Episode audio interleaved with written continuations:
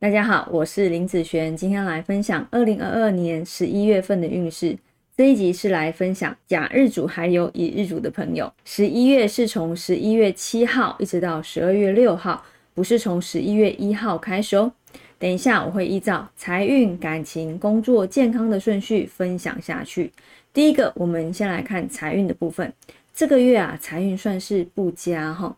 想搬家的，想买车买房的，想合作的啊，这个月跟文件合约比较有关联。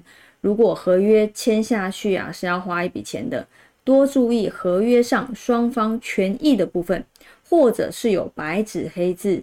或者是做一个公证，双方都会有一个保障哦。那在感情运方面来说呢，男生来说这个月啊算是平平的现象哈。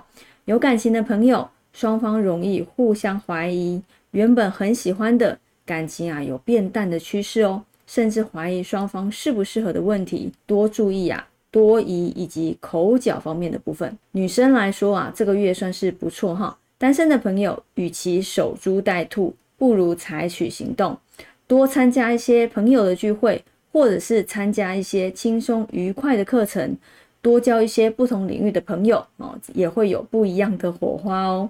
那在工作运方面来说呢，这个月工作运算是不错了哈，贵人运还算不错哦，在工作上或是生活上容易会有人来帮忙，而自己呢也会成为别人的贵人哦。好，所以多协助他人，互相帮忙。贵人运会好上加好的。那在健康运方面来说呢，这个月健康啊要注意腰部方面的不舒服、筋骨酸痛、三高的问题，可以多吃一些像海带啊、奇异果、紫菜这些都会有帮助哦。那有时间可以多泡脚、慢走、散步，不止可以增加心肺功能，还有增加幸运的功效哦。那以上这个月就分享到这边，我们下个月见，拜拜。